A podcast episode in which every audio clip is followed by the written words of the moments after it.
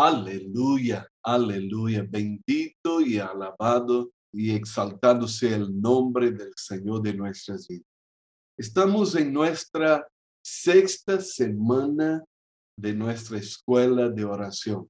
Hoy es el día 20, ¿no?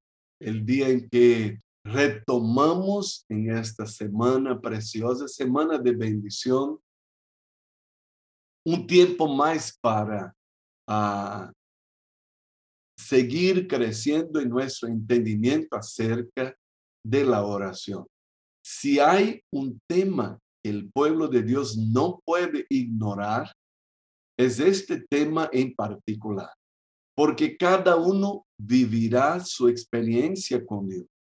Jesús quiere que yo entre en mi cuarto, ¿verdad?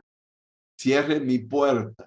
En otras palabras, Él quiere que cada uno de nosotros tengamos nuestra experiencia particular, personal, individual, íntima con Él.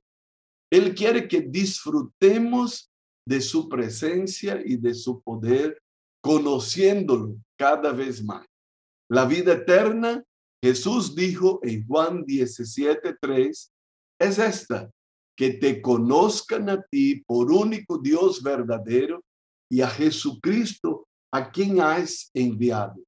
Dios quiere que conozcamos, no que ignoremos. A través del profeta, él dijo, mi pueblo perece por falta de conocimiento. Necesitamos conocer. Y el mismo profeta Oseas dice que conozcamos y prosigamos en conocer al Señor como el alba será su salida. Poco a poco, y así la luz de la aurora se manifestará en la vida del justo. Tú y yo, desafiados continuamente a conocer y a proseguir conociendo al Señor. Escuche una verdad central para toda esta semana es la siguiente. Pensar pensamientos de fe y hablar palabras de fe llevan mi corazón de la derrota a la victoria. Voy a repetir. Pensar pensamientos de fe y hablar palabras de fe pueden conducir mi corazón de la derrota a la victoria. Hemos trabajado hasta aquí hablando cuatro pasos que debemos dar en nuestra vida de oración para que mis oraciones, nuestras oraciones, lleguen a ser respondidas. El primer paso fue resolver lo que uno quiere recibir de parte de Dios. Yo necesito tener claro eso. Y aprendimos que nuestras oraciones necesitan ser específicas, específicas.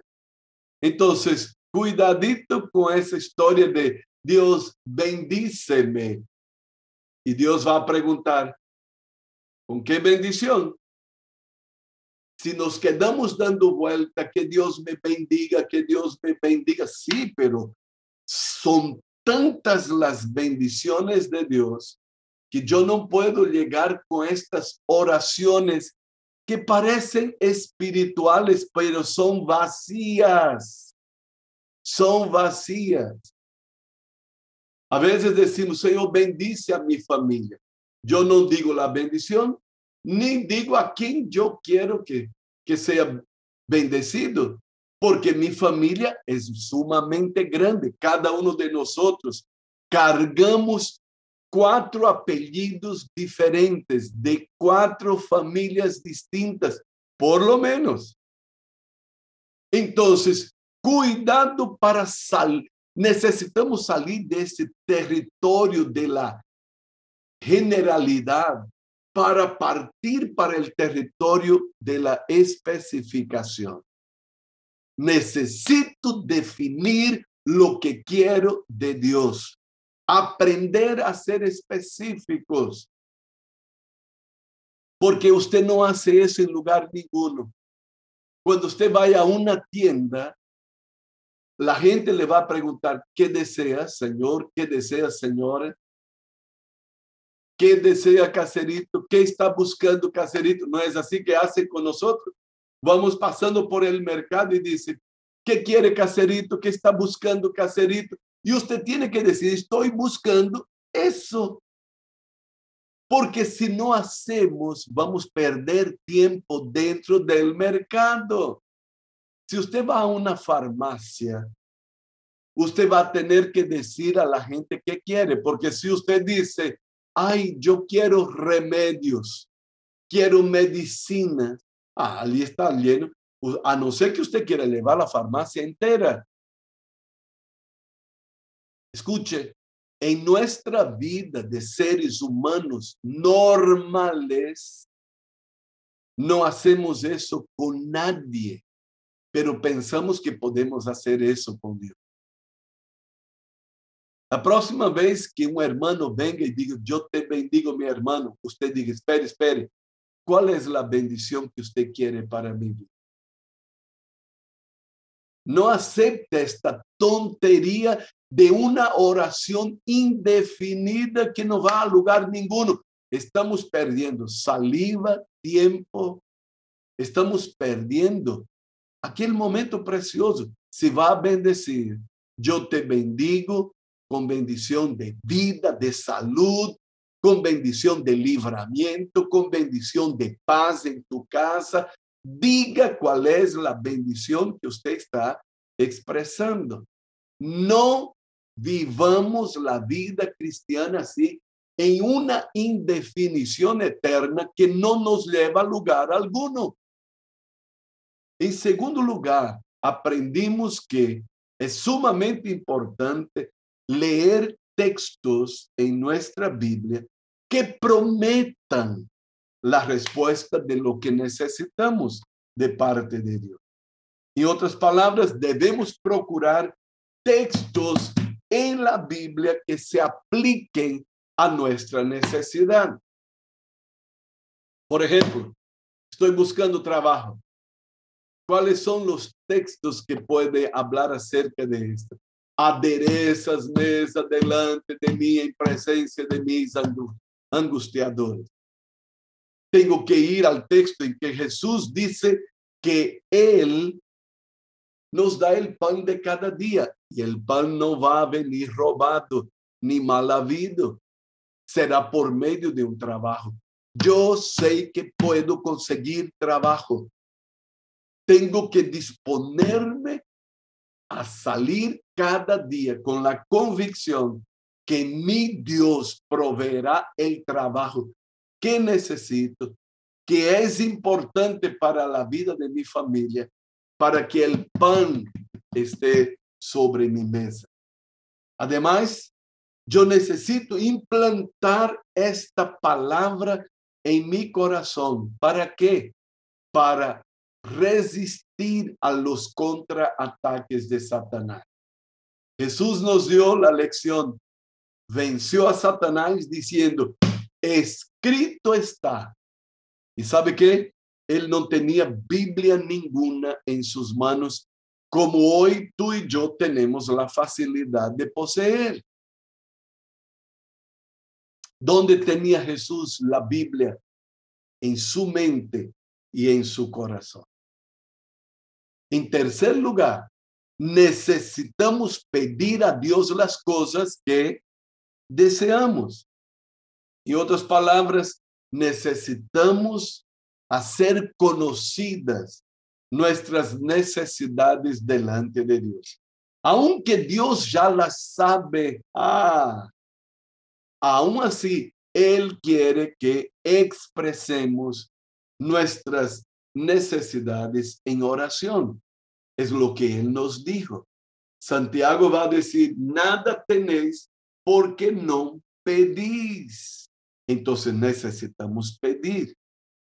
Y el último paso que nosotros aprendimos es, necesitamos creer que ya hemos recibido lo que hemos pedido a Dios. Por lo tanto, necesitamos desarrollar una fe perseverante que se rehúse quedarse mirando las circunstancias, una fe que produzca resultados. Aleluya. Pero hoy queremos avanzar en el quinto paso. Y el quinto paso nos dice, rehusémonos a dudar. Yo necesito plantarme firme en la promesa, en la palabra y rechazar cada duda en mi vida.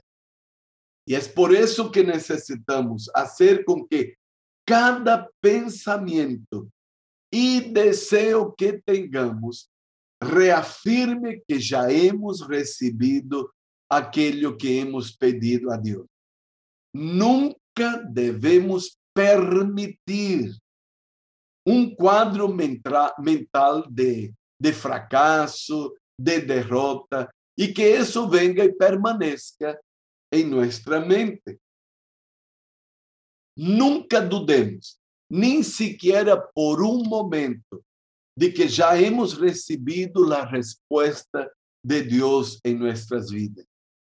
Se as dúvidas persistem, devemos rechazarlas Escuche, hemos participado con la oración del pastor Caíto y hemos escuchado tres veces a él gritando, victoria, victoria y victoria. ¿Por qué repite él tres veces? ¿Sabe qué? Para que el enemigo sepa y sepa y sepa y sepa y sepa que estamos plantados en la victoria que nos da el Señor Jesús. Amén. Por favor, Augusto Barriga, si puedes leer para nosotros Santiago 4, 7. Someteos pues a Dios, resistid al diablo y él huirá de vosotros. Otra vez, Augusto, es sumamente pequeño el versículo, pero tremendamente poderoso. Someteos pues a Dios, resistid al diablo y huirá de vosotros. Wow, wow, wow. Es interesante que la Biblia nunca va a decir que huyamos del enemigo, que salgamos corriendo del enemigo de nuestras almas. Aquí lo primero es someterse a Dios someterse a su verdad, a su palabra.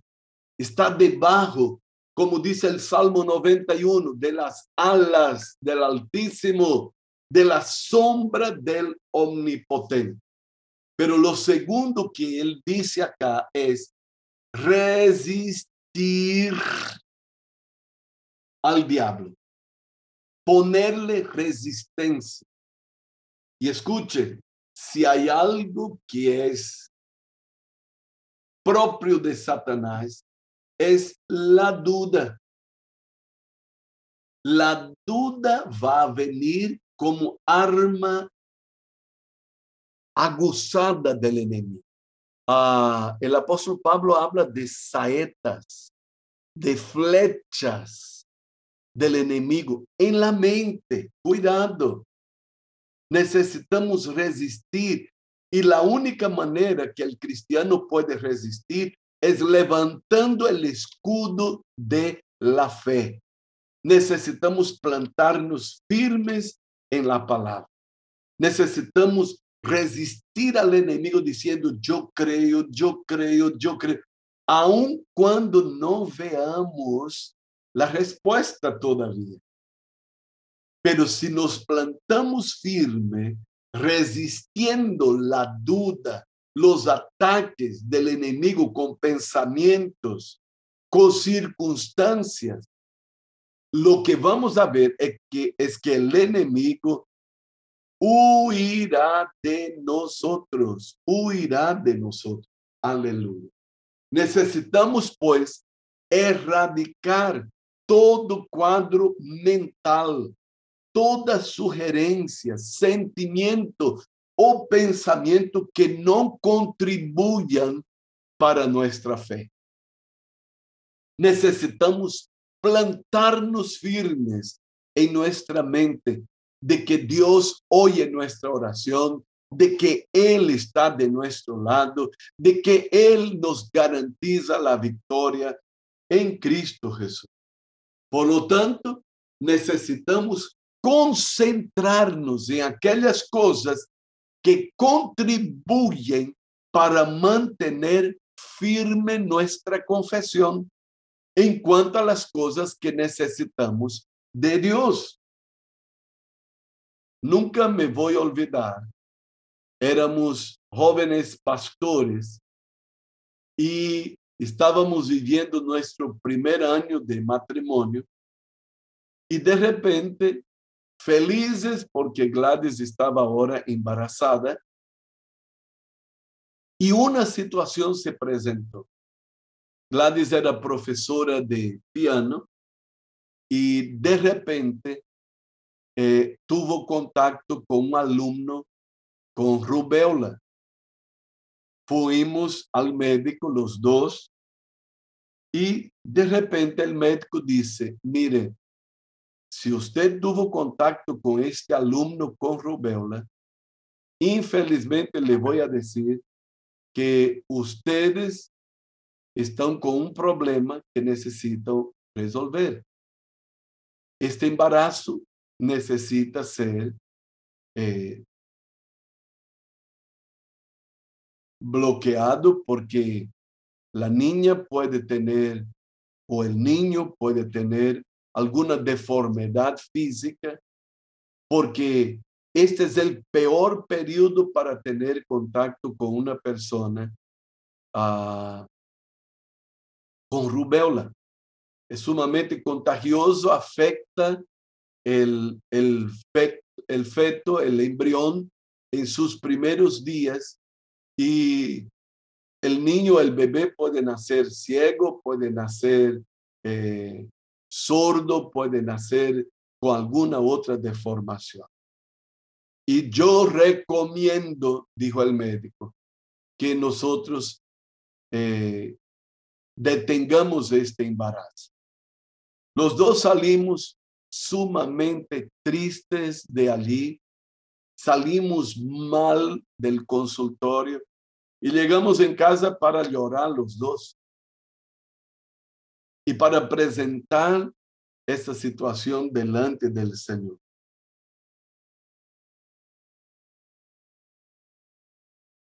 No fue fácil para nosotros, pero llegamos delante del Señor y entregamos aquel embarazo. Y volvimos al médico para decir que no íbamos a provocar el aborto, que habíamos decidido confiar en Dios y que entregamos, entregábamos la vida de nuestro bebé en las manos del Señor. ¿Sabe qué nos dijo el médico? Ustedes son irresponsables. Ustedes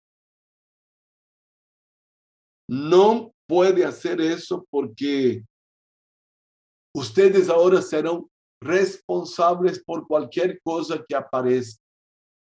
Salimos de allá y en primer lugar decidimos no volver más a él.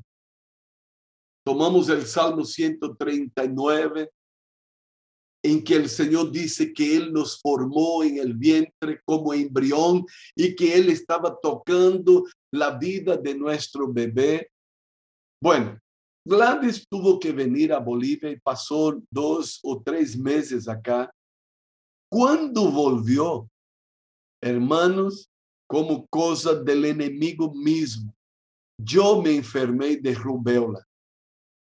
Ahora era yo dentro de la casa con rubéola y Gladys embarazada cuidando de mí.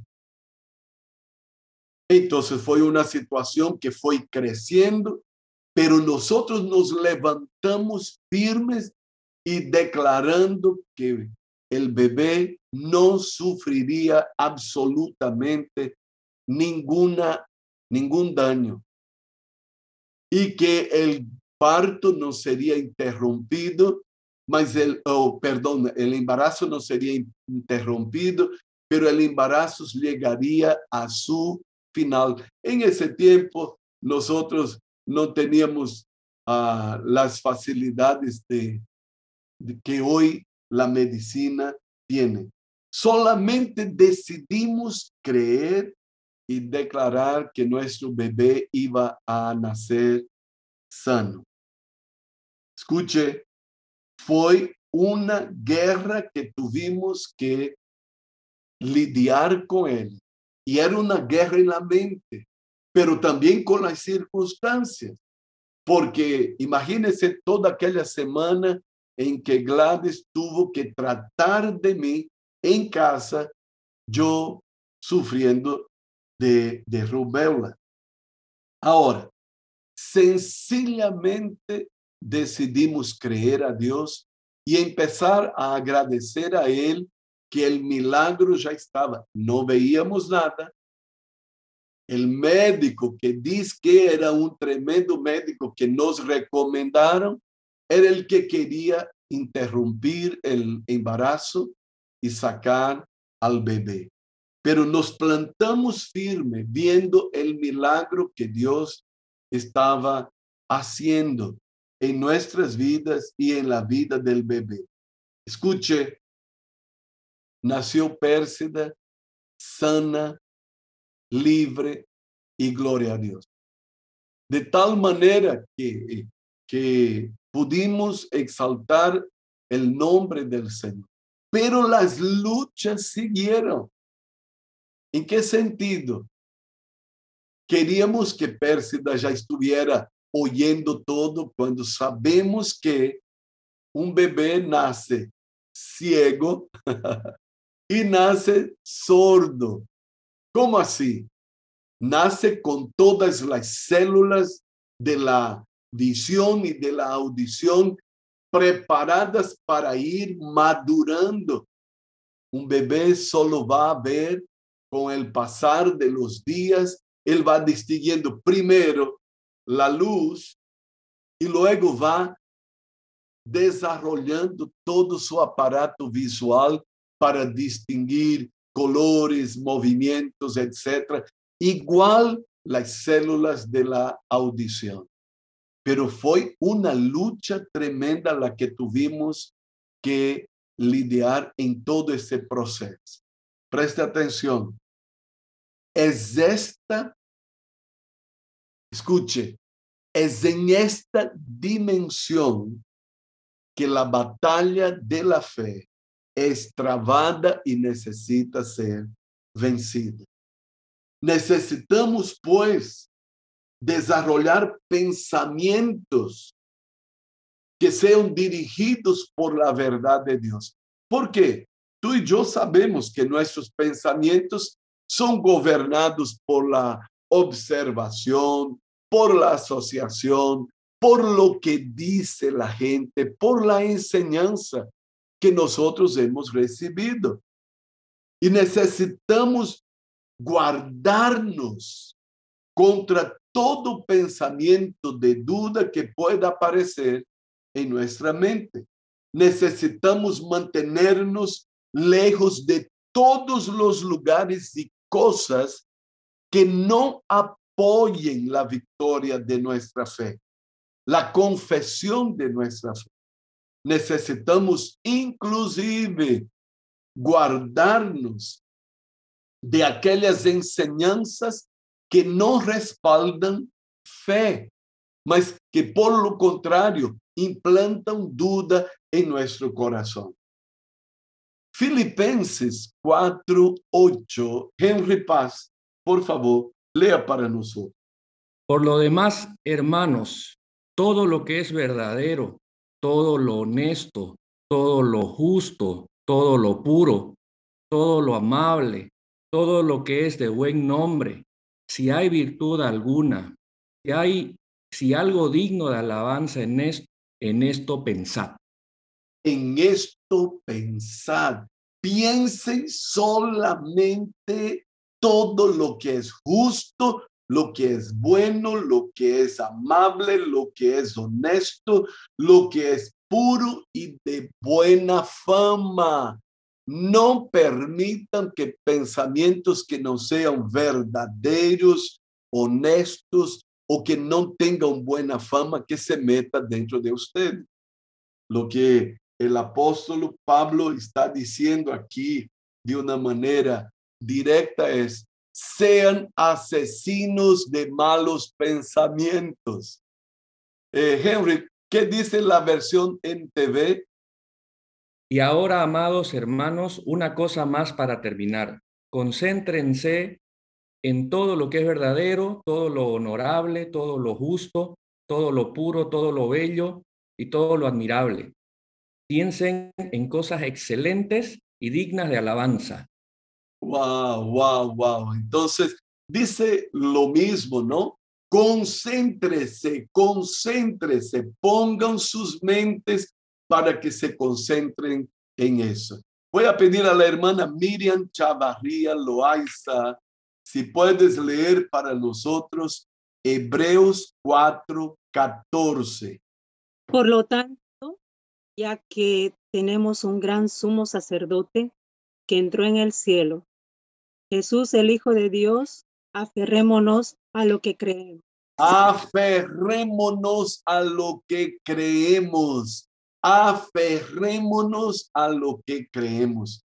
Ah, la Reina Valera, 1960, dice, retengamos nuestra profesión, retengamos mi confesión, tu confesión, hermanos. Necesitamos mantenernos firmes en lo que hemos creído. Qué bendición, qué bendición es poder saber eso. Resistamos toda la duda, no permitamos que vengan pensamientos a nuestra mente que destruyan nuestra fe.